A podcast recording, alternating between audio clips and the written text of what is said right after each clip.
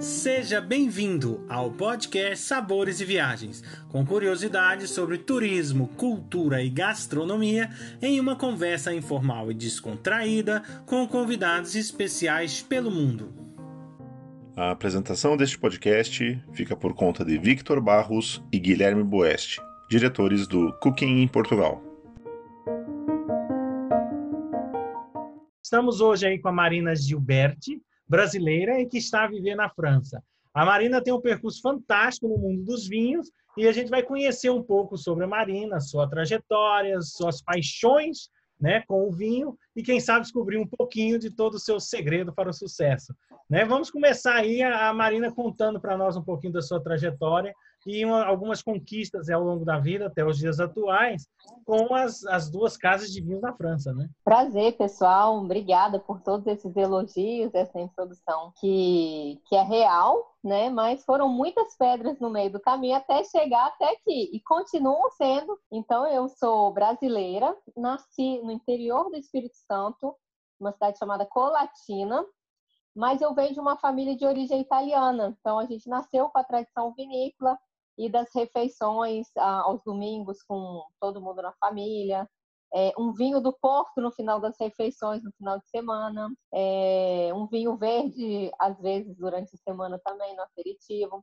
Isso graças a essas raízes europeias e raiz é muito importante é, no mundo do vinho, mas também na vida de qualquer um, porque é ela que vai forjar seu caráter e suas muitas escolhas, né? Então eu cheguei depois eu acabei saindo do Espírito Santo, me formei em nutrição clínica primeiramente, eu venho meu pai era médico, mas é, todas as pessoas da minha família foram muito batalhadoras. Desde o meu bisavô, o Gilberti, o Ângelo Gilberti, que saiu da Itália no pós-guerra, é, no primeiro período, para ir para lá com oito filhos. A esposa dele, a minha, a minha bisavó dele, abriu uma pensão e o marido morreu de tuberculose, deixando ela num, num país estrangeiro, de outros mares, com oito filhos nas costas. E o meu avô, é, o, o Raul Gilberti, ele falava com ela que o sonho dele era ser médico.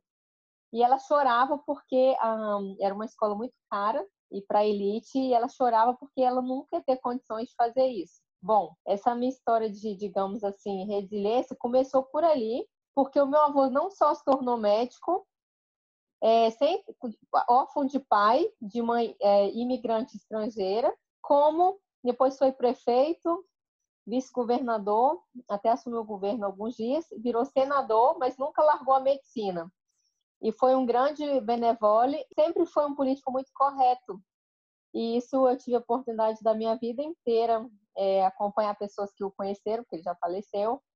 E também no nível de, de posses, assim, enquanto conterrâneos do período de vida política dele viviam em locais muito abastados, um, que provavelmente o salário de político não poderia permitir, ele sempre viveu em residências muito mais modestas, é, e isso sempre foi uma grande honra para mim, um grande aprendizado, que eu acho que a gente tem que avançar e de acordo com a gente, como a gente avança, os valores são fundamentais, né? A moral é fundamental para você chegar em qualquer lugar. Aí depois, por causa dessa dessa origem italiana, é, mudei para o Rio de Janeiro.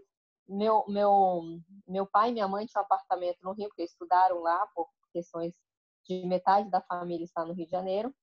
E, e, do Rio comecei a trabalhar com restaurante. Eu fui estagiária como nutricionista e acabei conseguindo um posto de gerente de restaurante. E daí foi crescendo essa minha paixão pela gastronomia, pelo vinho, e aí eu decidi que eu queria ser a dona do restaurante. Eu sempre tive essa veia desde bem criança empreendedora. Eu já brincava com as minhas Barbies fazer a mesa da Barbie, a refeição das bonecas. Aí era o restaurante delas, eles perguntavam o menu que elas queriam. E hoje, mais adulta, que eu percebo que, que, esse, que isso já era um detalhe que vem lá muito atrás. E aí eu fui ver escolas, comecei a pesquisar escolas no mundo todo e fiquei no final da pesquisa entre uma escola em Nova York, inclusive vou citar um chefe que eu admiro muito, que é o Felipe Bronze, é, que é um chefe no Rio de Janeiro bem conhecido, e ele fez essa escola, se eu não me engano é CIA, CIA, eu tinha pesquisado, e depois fiquei numa outra escola em dúvida, uma escola que fica no Piemonte, em Costiglioli d'Asti, que é o ITIF. E quem tinha feito essa... Bom, várias pessoas fizeram, mas hoje é uma chefe que eu moro, inclusive, em Paris, maravilhosa, a Ana Luísa Trajano. E aí, fui para o Piemonte, foi uma escolha muito certeira, porque eu já falava italiano, eu tinha o passaporte italiano, e aí, pelo menos, se eu quisesse passar mais de três meses depois de um estágio, eu tinha essa oportunidade. Então, é muito importante falar de planejamento. Eu não caí de paraquedas lá. Eu pesquisei anos, eu trabalhando em restaurante, recebendo em real, todo mês eu tirava, comprava 100 euros, tirava 100 dólares. E isso, para uma, uma menina de 20 e poucos anos, morando no Rio de Janeiro, era muito dinheiro, porque eu deixava de fazer uma saída, eu deixava de comprar um biquíni, né? Então, me fazia falta, mas eu tinha um ideal de vida. E aí, é, depois, paguei essa escola lá no Piemonte.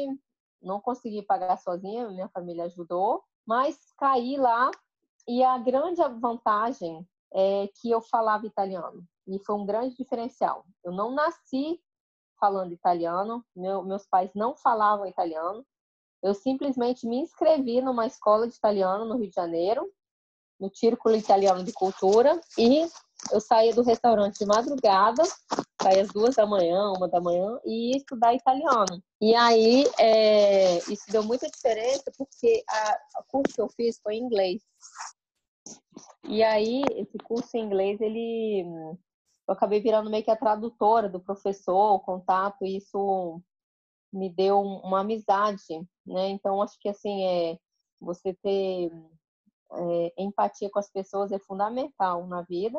E a minha dedicação realmente ela era acima da média, continua sendo. Eu, eu saía a aula que começava às oito, terminava às cinco, e às cinco eu ia estudar vinho. Eu pegava uma bicicleta, ia para as montanhas do Lang, do Monferrato, ver as terras, ver o terroir, ver as, aquelas colinas que hoje são patrimônio da Unesco. E acabei, um mês depois, sendo convidada para ser júri de um guia uh, de vinhos italianos e por duas regiões, a região do Lang, no Piemonte, e Vêneto. Então, assim, dois, três meses depois eu estava provando 80 barolos pela manhã, outro dia 80 amarones, e essa é uma parte onde tudo começou. Depois tem a época do, do estágio, né? Então, um fator fundamental que mudou a minha vida foi quando eu estagiei num restaurante três estrelas Michelin, que chama Le Calandre, em Padova. Esse restaurante está na lista dos 50 melhores do mundo e foi um estágio ah, muito enriquecedor que eu guardo até hoje, realmente aprendi muito, mas com muito, como falando, muito sofrimento, porque eu, eu, eu, tive que morar num apartamento pequeno com sete homens cozinheiros e hum, nós fazíamos horários assim de começar muito cedo, sem hora para acabar e num ritmo, num ritmo militar de uh, você não pode errar, você não tem direito ao erro, tem que ser perfeito. E eu tinha acabado de chegar do Brasil. Minha cultura era outra. Então, no Brasil, você, eu, por exemplo, eu não podia atrasar de jeito nenhum. E eu não atrasava, mas um, às vezes era assim, era uma correria. Eu lembro que às vezes eu chegava no, no, de manhã no restaurante e não tinha tirado nenhum revelo do olho, porque não podia tanto não atrasar. Eu tinha ido dormir às duas da manhã todos os dias. E aí você ia dormir cinco horas. E quando você chegava em casa, eram os meninos bebendo cerveja, fazendo bagunça, e aquilo ali me atrapalhava o meu sono. Eu ia lá conversar com eles e acabava dormindo muito tarde. E isso daí, mas foi, foi muito bom. Aprendi muita coisa de, de comida, de rigor de serviço. Eu fiz confeitaria, eu falar patisserie, né? Confeitaria. Eu fiz a parte de padaria nesse restaurante. Eu fiz os doces, eu fiz as entradas e eu fiz a sala no serviço. Então, passei por todos os setores e foi maravilhoso. Daí de lá, eu fui para Milão, com duas estrelas Michelin. E depois de Milão, eu decidi que eu queria passar um período em Paris, mas voltar para o Brasil. Então, isso daí foi a introdução da minha chegada na Europa, digamos assim. Como é a sua atividade hoje aí em Paris? Então, aí, eu, como eu tinha esse sonho de abrir um restaurante, quando eu mudei para Paris, a ideia era passar um ano na França eu vim sem falar francês e acabei começando a trabalhar em restaurantes aqui, estudando francês, e depois decidi pegar o diploma de vinhos na França. Então, fui a primeira brasileira a obter o, de, brevet profissional de sommelier, é, que é um diploma onde eu estudei dois anos e passei 13 provas do governo. E você tem a conclusão e tem também a obtenção do diploma. Do restaurante, eu decidi abrir uma loja de vinhos. Eu mudei de ideia. Entendeu? Eu decidi que o meu foco era só vinho e eu queria ter uma loja porque eu acabei trabalhando numa loja de vinho. Fiquei lá cinco anos e já no primeiro ano que eu estava lá, eu percebi que a minha verdade era assim, assim, muito mais vinho do que a comida do restaurante e que o meu ritmo de vida, é, eu gosto muito de estudar, ler, então assim, os horários do restaurante, é, as horas em pé, aquela hora de contato com o cliente, eles não condiziam com a minha natureza. Eu queria ser mãe, então assim, então isso me fez ir só para o vinho e ah, trabalhei cinco anos numa loja e quando foi em 2013 é, abri a Divino Charrone. Na época a gente falava só Divino Paris, porque eu não tinha em mente de abrir uma segunda loja, foi já bastante difícil no nível burocrático, achar o ponto, a papelada, o financeiro. Primeiro momento para muita gente que quer se inspirar de como abrir um negócio, eu acho que sempre assim, se o seu talento for aquilo, tudo já caminha a seu favor. Se você não for 100% bom naquilo, porque para quem é 100% bom, ótimo, já vai ser difícil. Se você for médio, vai fazer outra coisa, entendeu? Porque você vai ter muitos desafios de financeiros, achar funcionário, ponto comercial, o, imposto, e coisas que você vai aprender. E aí, é, o vinho para mim era uma realidade. Depois eu tive uma, teve o tempo de achar o local. Ah, uma coisa muito importante é saber se você vai ter que fazer isso sozinho com alguém ou sócio. Eu queria achar um sócio, mas acabou que não aconteceu. Eu era muito eu tinha uma, digamos, eu era muito mais inocente na época que eu abri, e os sócios que eu procurei, eles queriam é, 51% do negócio, e eu queria, eu era dona, eu me sinto a dona do negócio, eu estava oferecendo uma sociedade, mas eu não queria que a, mai, a maior parte fosse da pessoa. Então, eu acabei não aceitando e consegui um empréstimo no banco sozinha.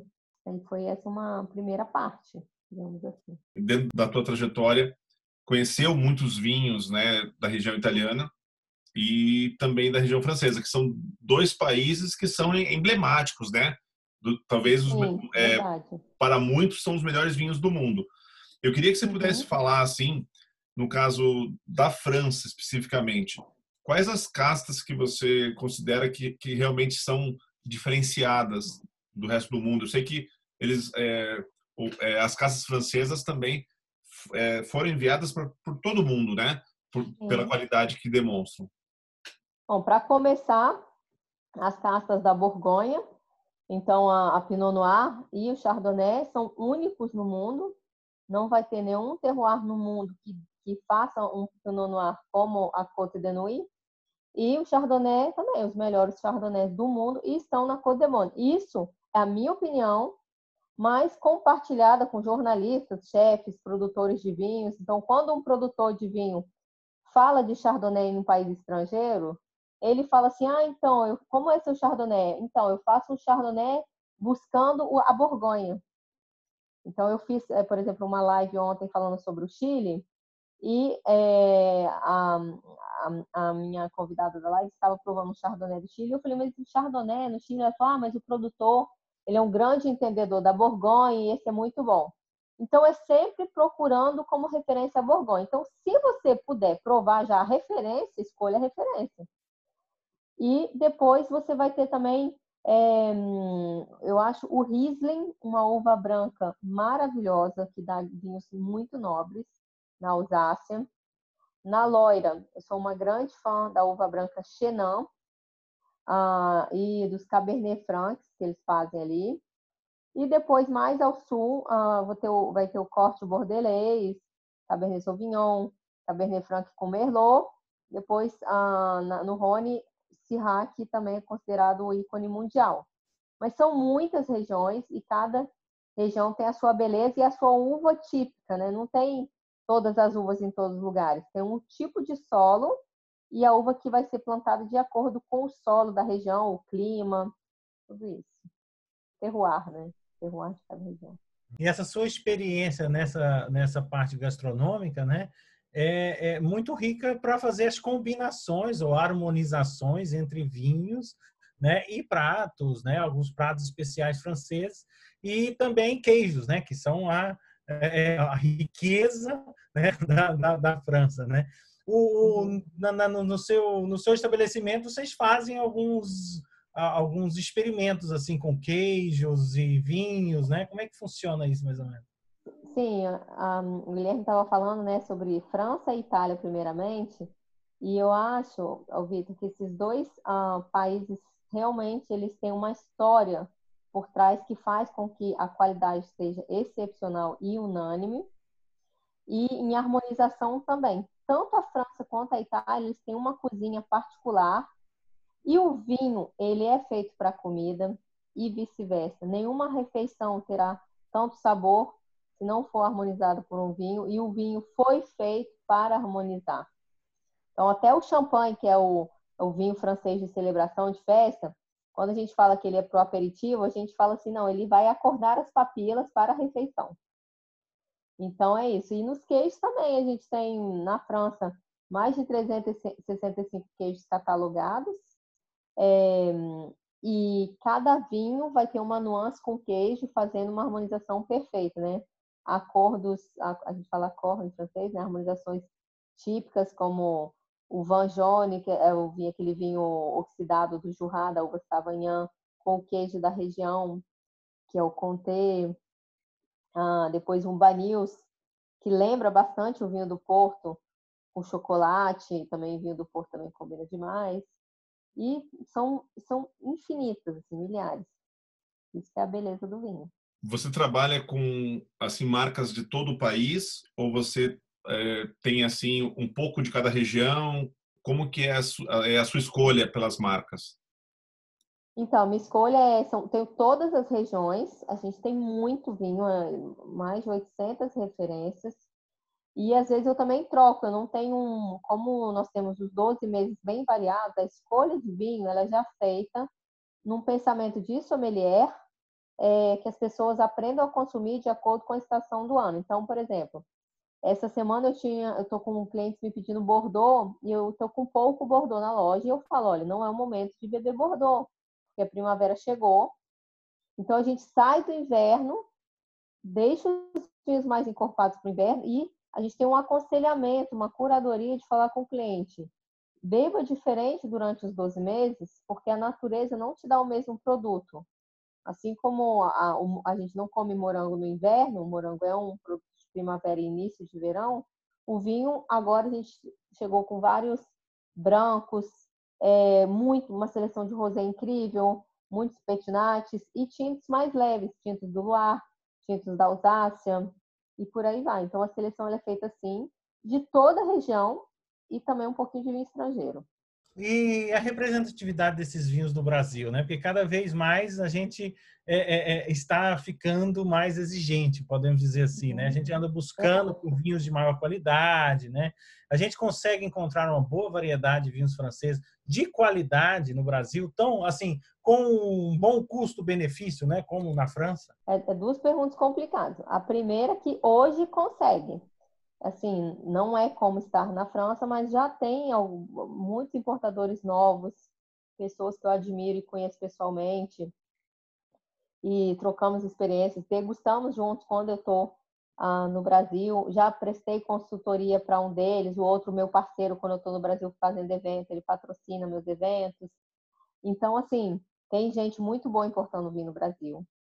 É, e novos importadores, então tem aqueles importadores antigos que todo mundo já ouviu falar pelo tempo de serviço, né, que abriram muitas portas.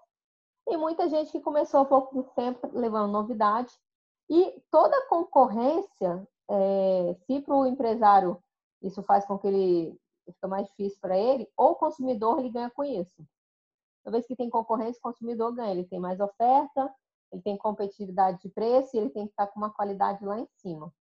Agora, o preço resta dois, dois problemas que são realidades. Um é, é o valor do euro quando transferido para o Brasil.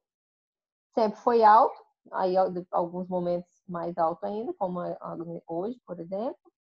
E o segundo são as taxas do, de importação no Brasil, que são uma das mais altas do mundo para o vinho, nesse caso.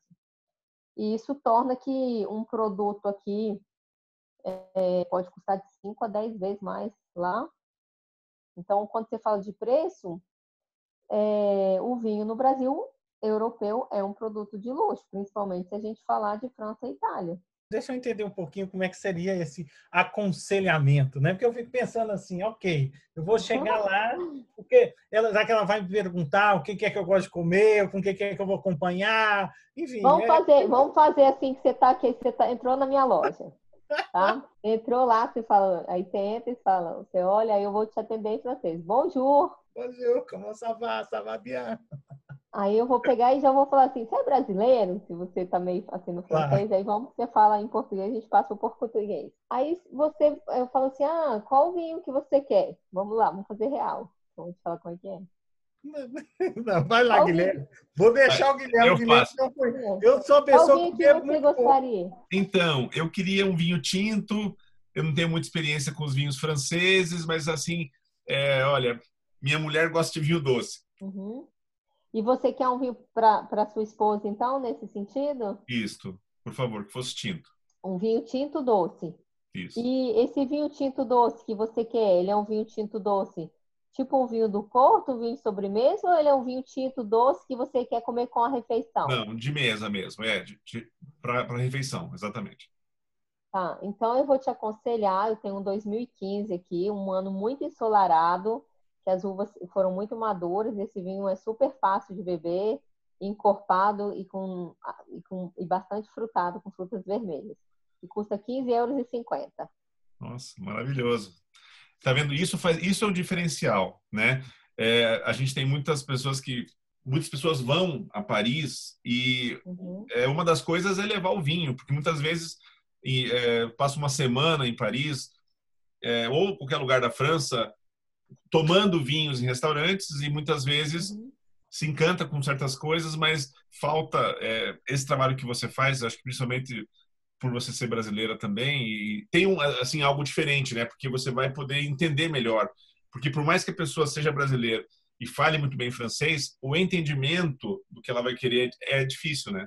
Exatamente. É, é, eu, conheço até a forma como o brasileiro fala. E, por exemplo, o vinho doce, na linguagem do profissional do vinho, quer dizer nada, tá, tá até errado. É, uma, é um jeito errado. Mas só que o meu papel aqui não é julgar como outra pessoa fala, é só interpretar. E isso não é só um problema, digamos, um erro do francês, mas é um erro de muita gente que está ali querendo corrigir o cliente, agora que você está ali para ajudá-lo e para dar prazer para ele. E quem sabe conseguir levar entendimento, né? Se ele vier fazer um curso que nós fazemos. Então, assim, o, o americano fala também, I want a sweet wine. Pra gente, na França, sweet wine é vinho de sobremesa, é um vinho com uma taxa de açúcar muito alta. Então eu pergunto, ah, você quer um sweet wine assim para comer com a sobremesa ou no meio da comida? Não, para comida. Então assim, pra gente não é um sweet wine, não é um vinho doce, entendeu? Aí eu falo, não, nós temos. Então é assim que acontece e a, e, a, e a língua né, carrega uma cultura muito forte. Então, né, o português e tal, ele carrega consigo uma cultura, uma forma de enxergar o mundo, um ideário das coisas completamente diferente. Então, ter essa sensibilidade né, enriquece muito é, é, é, qualquer coisa que você for desenvolver, né? porque você consegue enxergar a luz daqueles que estão lá no, no, no Brasil, por exemplo. Com certeza, eu, tenho família lá e, eu, eu, a condição climática lá é diferente, a, a comida é diferente, né?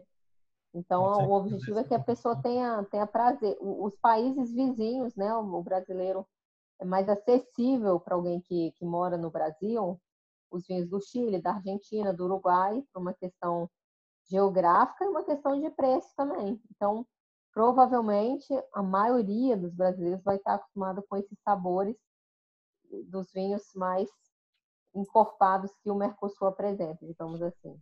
Olha, Marina, eu tô, hum. eu vou fazer um jantar lá com alguns produtores, colegas, amigos nossos, né?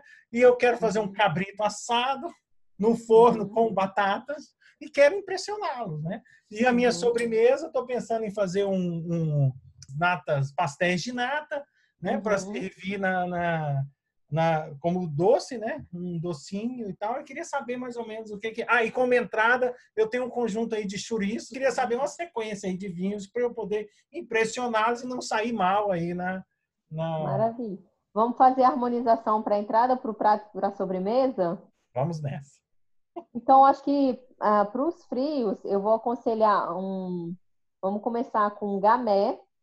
O gamé, que é a uva emblemática do Beaujolais e o, o Gamay, como todo mundo sabe, ele foi um pouco ah, prejudicado por um evento de marketing que chama Beaujolais Nouveau.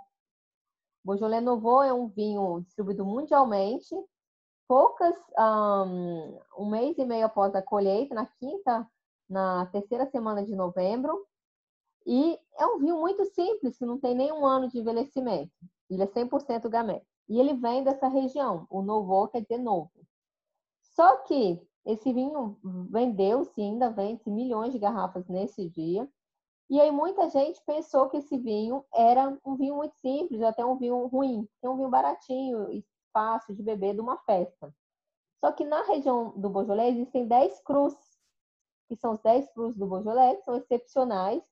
Moulin, Moulin Avant, Morgon, Saint-Amour, Chirrubler, Renier. Então, eu te aconselharia, para começar, um vinho nobre do Beaujolais, eu te aconselharia um Morgon, uh, um dos 10 crus, do Marcel Lapierre, que é um ícone da vinificação natural na França, um pioneiro e que é tio do Philippe Pacalé da Borgonha. Eu acho que para produtores já tem muita história por trás. Ele é um discípulo do Júlio Chauvet, que é responsável pelos princípios dos vinhos naturais na França. Então, a gente já começaria com muita história para os seus produtores franceses, é, tá, portugueses, tá? Aí para ir para os seus frios. E é um vinho que ele é frutado, mas tem muito frescor para estar tá harmonizando com a gordura dos frios. E para o cabrito, a gente vai não muito longe dali. Ah, vamos pegar um 100% Syrah, porque a gente fica em monovarietais, mas monovarietais emblemáticas de regiões. Então, a gente vai ali para o Rhône Norte, para a cidade de Cornas, que faz uh, um vinho excepcional, onde é o melhor terroir para Syrah no mundo. E eu te recomendaria um Cornaz do, do Stefan, que é um pequeno produtor, um, um Cornaz muito autêntico. A gente fala aqui peisan, né, que é aquele cara rústico da fazenda, é um verdadeiro vinhateiro artesanal. Eu aconselharia esse Cornaz, 100% Syrah do Rhône Norte, do Stefan. E aí, para terminar, na parte da sobremesa, dos pastéis de natas, a gente poderia ir para, digamos, manter um. Se você tiver com orçamento mais alto, que a gente não falou de orçamento, a gente vai para Soternes, um vinho muito nobre no sul de Bordeaux, que ele passa as uvas a Semillon e Sauvignon e Muscadelli vão sofrer a podridão nobre, a Botrytis cineré, dando um sabor único ao vinho, notas de geleia de pêssego, uva passa, e vai harmonizar muito bem. Se você tiver com orçamento mais folgado. Já se o orçamento estiver mais apertado, a gente vai para pertinho, poucos quilômetros dali no sudoeste, e a um vinho feito da mesma forma, mas vamos pegar um, achar um, um mais um Montbazillac, que é outra apelação, as mesmas uvas, mas que passa pelo mesmo processo. O fato dele estar em outra apelação na Alcemon Baseac vai fazer que o quilo dessa uva seja muito mais barato e que você consiga um vinho de sobremesa mais em conta, mas com as mesmas características do Sauternes. Então, acho que seria por aí. Se o orçamento estiver folgado, a gente já vai para o Iquem, entendeu? O Chateau de Iquem, que é um ícone. Parfé. Olha, as pessoas que vêm em Portugal, né, e já estão acostumadas a beber vinho, é, vem, é, vem cá e compra um, um vinho assim clássico, que é o Barca Velha, que são garrafas que vão a mil euros e tudo mais, quando se encontra, né? No caso da França, na tua opinião, é, não sei se poderia ser um só ou, ou, alguns, quais seriam os vinhos que poderiam ter essa representatividade? Ou seja, é, é seriam assim muito bons, é, caros tipo e valiosos? Barca Velhas da França? Isso mesmo. Sim, para começar, uh, o ícone mundial que é o Romanée Conti, que é um Grand Cru na, na Côte de Nuit, na cidade de Vonne Romanée. É maravilhoso, então acho que o Romanée Conti e depois todos os Grand Crus da, da vinícola, o Latacha, o San, San Romanée San, San Vivant, então todos os vinhos da Romanée Conti. Depois, um, ainda na Borgonha, todos os Grand Crus, digamos, Musigny, o Musigny é um vinho que uma vez na vida, quem é apaixonado vai ter que tomar um Musigny. E se a gente for para Bordeaux, estamos falando das duas regiões mais famosas, Borgonha e Bordeaux, então o Chateau Petrus, que está ali na margem direita, em Pomerol, o Chateau Petrus é um ícone da região, e depois você vai ter lá no Medoc, Chateau Margaux, o Lafite, o Latour, a Mouton Rothschild, esses são os, os vinhos assim mais prestigiosos que atingem valores altíssimos, dando até para comprar um apartamento com uma garrafa de vinho. A gente, a gente vê muito, e até a gente conversou aqui com o pessoal que, que produz as barricas e tal, né?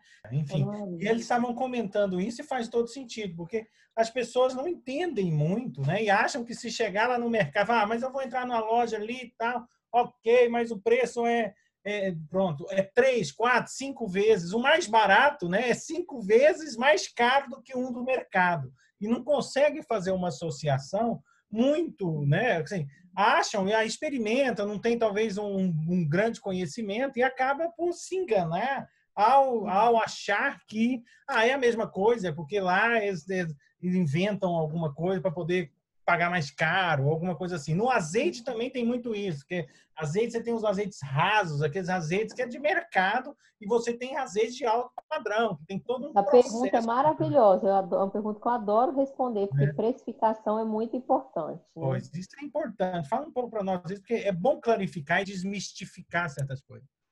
Todo preço ele tem uma razão de ser. Então, para começar, se o seu paladar não entende um produto de um gosto excepcional, não joga dinheiro fora.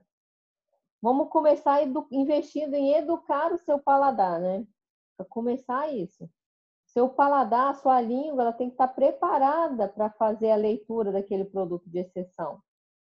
Meu, minha, eu tenho filhos de 6, 6, 7 anos eles têm um nível de um paladar que, tipo assim, uma, uma pizza, mais ou menos, eles não comem. Eles são fãs de pizza, porque o pai é italiano. E aí eu falo assim, eu olho para a pizza, vou provar, aí meu marido fala, nem adianta que a pizza tá ruim. Eles não vão, podem estar com fome. E tantos outros produtos, carne, frango, porque eu compro o frango, eu falo que o frango aqui de casa é o frango feliz, o ovo feliz, que é tudo solto. A carne também. Então, assim, você tem que treinar o seu paladar para conhecer o que é bom e também você tem que estar pronto para investir, porque esse produto custa mais caro, né?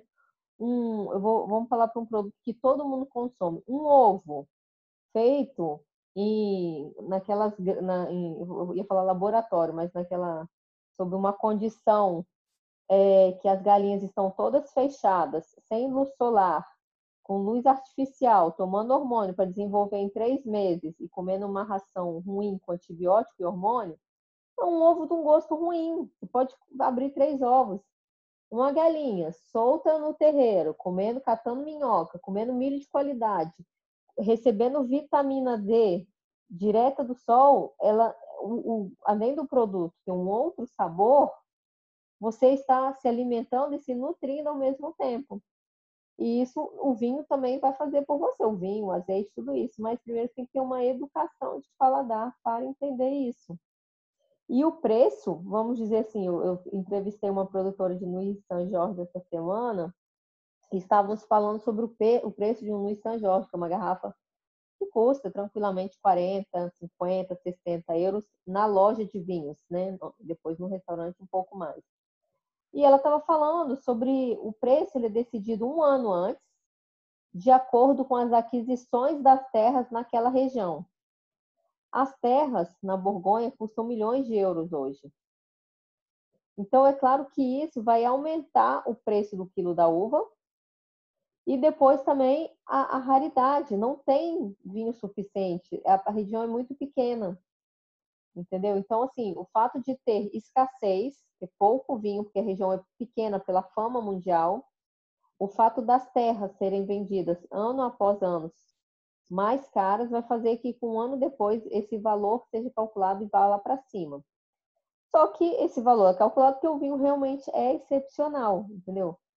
Acho que a pessoa não pode querer alugar um apartamento de cobertura de frente para o mar no bairro mais nobre da capital do seu país, né? E querer pagar o mesmo valor do aluguel numa cidade do interior, de vista para o muro da parede, de 10 metros. Então, tudo tem uma razão de ser. E não é diferente no mundo do vinho na comida, lembrando né, os salários da França, que são altíssimos.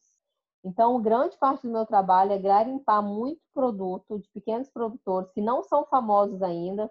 É o meu grande desafio, oferecer vinho de qualidade altíssima, mas ainda não tão famoso. Eu tenho produto famoso, mas a gente tem também um produto que não é conhecido ainda, que eu vou ajudar ele a ficar famoso e que às vezes o custo é excepcional, excelente, com preço muito bom. E às vezes lado a lado você prova um vinho que custa três vezes mais barato que o outro, você prefere o outro, mas ele não é famoso. A fama ela custa, infelizmente. E eu tenho esse produto também e adoro. Marina, olha, muito obrigado pela tua participação no nosso podcast foi muito bom a gente conhecer um pouco mais né, dos vinhos franceses que são tão famosos pelo mundo todo e, e você tua experiência pode trazer para nós assim muitas informações importantes na escolha né, na valorização do vinho como um todo. Obrigada a vocês e espero receber todos que estão ouvindo aqui no Divino, é, Divino com dois vezes, é, pode olhar no site divino.com, no Instagram, Divino Paris. Quero receber Guilherme Vitor em breve aqui em Paris, tá bom? Foi um prazer. Muito obrigado, Marina Gilberti, por nos contar sobre a sua incrível trajetória e nos guiar pelo fantástico mundo dos vinhos franceses. Convido a todos para o nosso próximo podcast Sabores e Viagens, com a presença da chefe de Oliveira, que irá nos contar sobre o seu percurso até chegar a ser chefe de cozinha e como levou a comida brasileira de raiz para o mundo. Acompanhe também todas as novidades que vêm por aí. Basta digitar Cooking Portugal nos canais do Instagram, Facebook e YouTube. Esperamos vocês!